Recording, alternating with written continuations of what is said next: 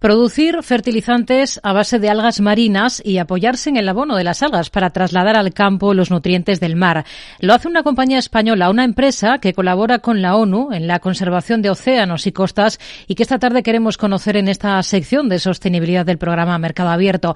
Hablamos de Ficosterra con su consejero delegado, Luis Lombana. ¿Qué tal, Luis? Muy buenas tardes. Muy buenas tardes, Rocío. Encantado de, estar con vosotros y gracias por, por traernos al programa.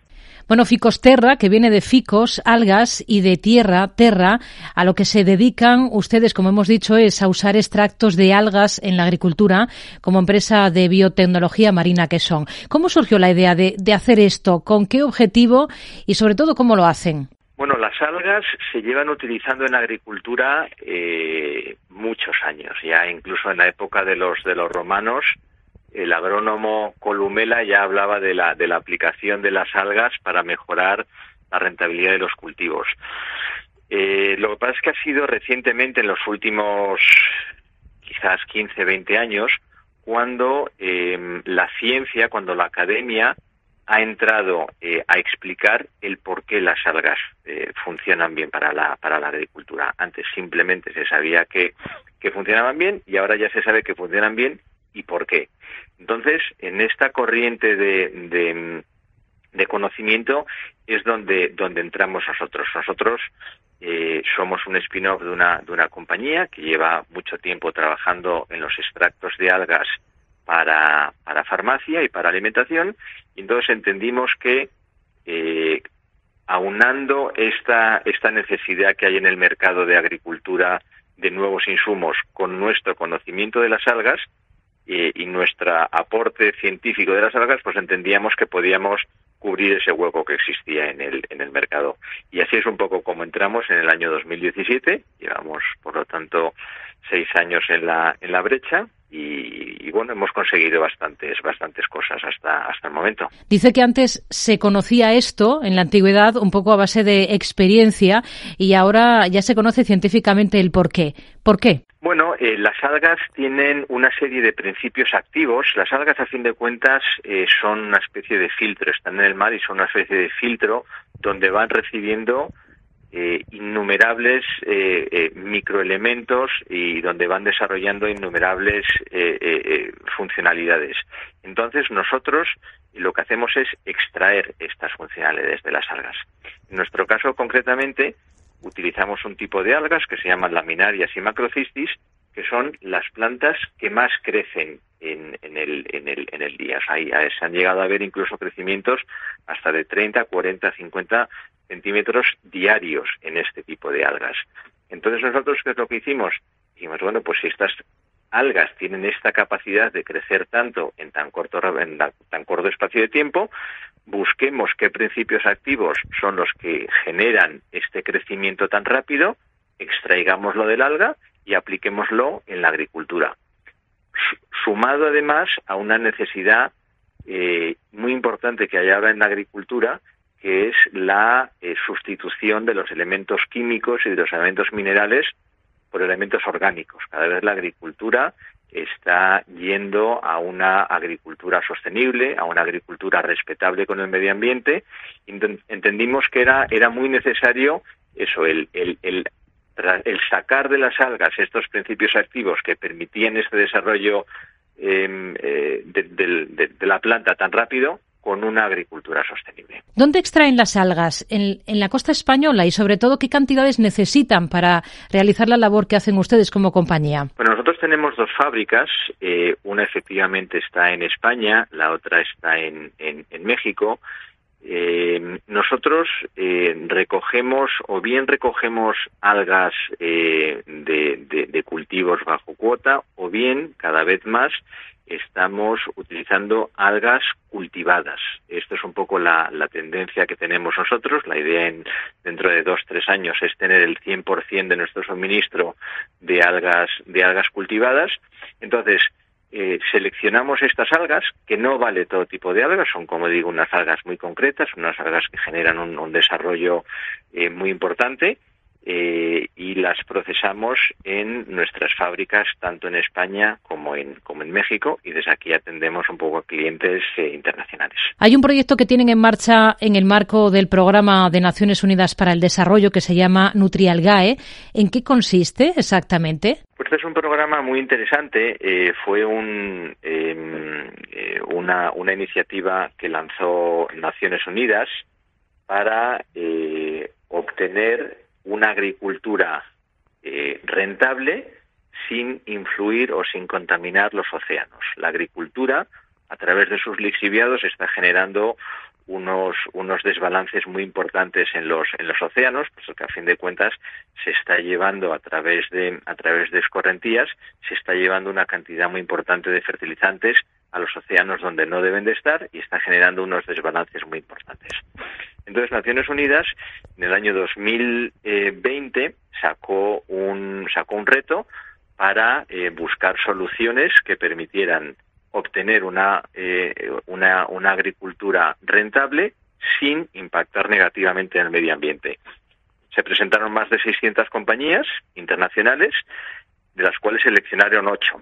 Y una de las ocho, pues fue Ficosterra, en nuestro proyecto Nutrialgae, que consiste en demostrar que eh, sustituyendo, reduciendo fertilización mineral, fertilización convencional por estos bioestimulantes de algas, se mejora la, se mejora la rentabilidad de los cultivos, se reduce la huella de carbono y sobre todo se reduce ese impacto negativo de los fertilizantes en el, en el medio marino. Y salen los números, porque entiendo que en todos estos ensayos, en el marco de este proyecto y de otros que ustedes hacen como compañía, esa rentabilidad en términos de sostenibilidad es evidente. Pero ¿cuál es el retorno de la inversión para poder trasladarlo esto y que sea una realidad en todos los cultivos? Salen, salen, salen los números, Rocío, y además salen, salen muy bien.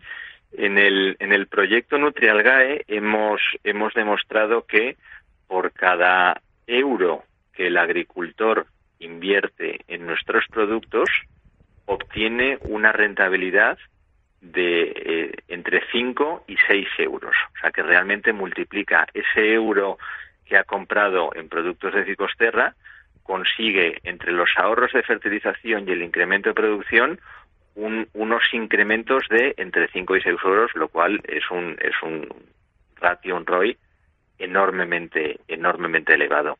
Estos dos proyectos se hicieron en el marco de, de Naciones Unidas del proyecto Nutrialgae, tanto en Marruecos como en, como en México, durante un año y medio y los resultados han sido en ambos países eh, bastante, bastante coherentes entre ellos, con lo cual entendemos que este, este ratio de 1 a 5, 1 a 6 es, es extrapolable. Además, también nosotros lo hemos visto en otra serie de proyectos que hemos hecho independientemente, pero es muy importante el, proyecto de Naciones Unidas porque, que duda cabe, que le da una solidez y una solvencia a los datos que no lo tienen unos proyectos desarrollados de forma independiente. Por tanto, está la tecnología, hay planes B, en su caso con el uso de extractos de las algas, pero hay otras opciones de otras empresas. Pero falta qué? ¿Falta regulación? ¿Falta interés por la presión de la industria química tradicional? Eh, la industria química tradicional eh, claramente está más y más entrando en este, en esta, en esta dinámica, porque no le queda, no le queda otro, otro remedio. Esto es una, una tendencia del, del, del mercado y las industrias eh, químicas y de fertilizantes bien lo, bien lo conocen. Eh, la, la, la, regulación es verdad que todavía tiene cierta laxitud, con lo cual, pues, bueno, haría falta un poco más de presión por parte de los reguladores, no tanto en Europa, sí fuera de, sí en países en, en, desarrollo. La regulación es importante. El mercado cada vez está demandando más eh, productos orgánicos, por lo tanto el mercado también cada vez está haciendo de tractor de esta serie de, de, insumos, de insumos orgánicos.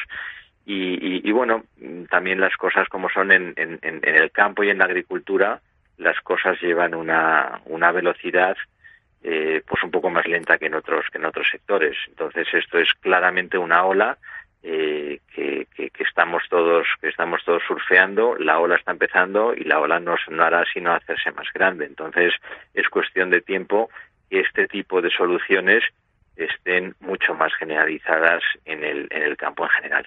¿Y con agricultura sostenible da para alimentar a todo el mundo o eso es una quimera? No, no, no.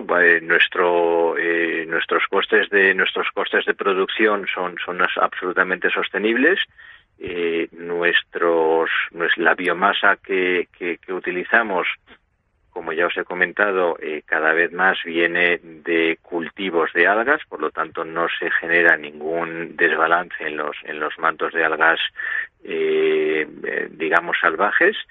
Y, sí, sí, desde luego nuestro entendimiento es que a nivel, mm, digamos, largo placista y general, este tipo de soluciones serán sin duda las soluciones que permitirán eh, alimentar a, la, humanidad.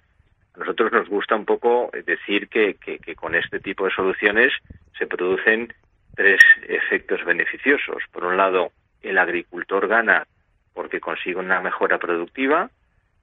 Segundo, el medio ambiente gana puesto que se genera un impacto eh, eh, medioambiental muchísimo menor que con la agricultura convencional y finalmente el, el, consumidor gana puesto que tiene acceso a una, a una alimentación mucho más mucho más saludable. Nos ha dicho que tienen presencia aquí en España, pero también en América Latina. ¿Qué planes tienen como compañía? ¿Qué objetivos se marcan para este ejercicio 2023? Bueno, Estados Unidos y México son los dos los dos países o los dos mercados que queremos abordar en el año 2023 y también en el año 2024 y en, a este lado del a este lado del océano pues pues claramente eh, apostar o seguir apostando por España y luego desarrollar mucho todo lo que sería eh, la zona norte de norte de África eh, la zona de Oriente Medio y todo lo que son las grandes extensiones de cultivo de Centro Europa. Esos son un poco nuestros planes a tres años vista desarrollar el mercado en todo lo que sería eso Europa norte de África México, donde las posibilidades son, son enormes, y Norteamérica, principalmente los mercados de alto valor añadido, como puedan ser eh, la zona eh, suroeste y la zona sureste del país. Luis Lombana, consejero delegado de Ficosterra, gracias por atender la llamada de Mercado Abierto. Muy buenas tardes. Muchísimas gracias por, por invitarnos. Gracias a vosotros.